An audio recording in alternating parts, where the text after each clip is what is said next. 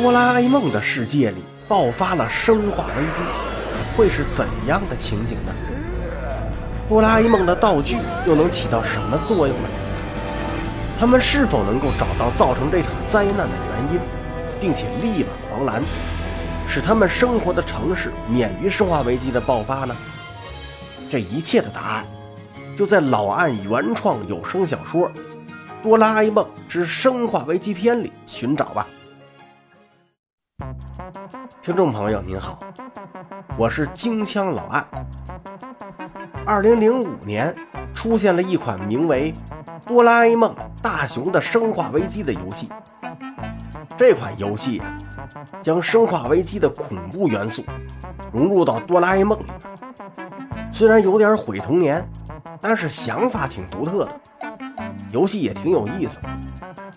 同一时期呀，也出现了很多的同人小说，老岸也看了几部，大家也是天马行空，想法各异，但大多数啊都是有始无终。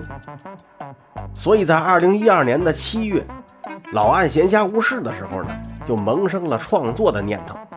于是就开始自己写了一部小说，取名《哆啦 A 梦生化危机篇》。开头就取自于游戏的剧情，后边就是自己的创作了，融入了电影《生化危机一》和《生化危机四》的部分剧情和角色。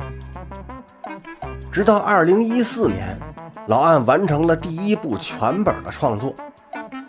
如今呢？老岸入驻了喜马拉雅，就想到了当初的这本小说，把它改编制作成了有声小说，作为老岸入驻喜马拉雅的第一部作品。希望您会喜欢这部小说。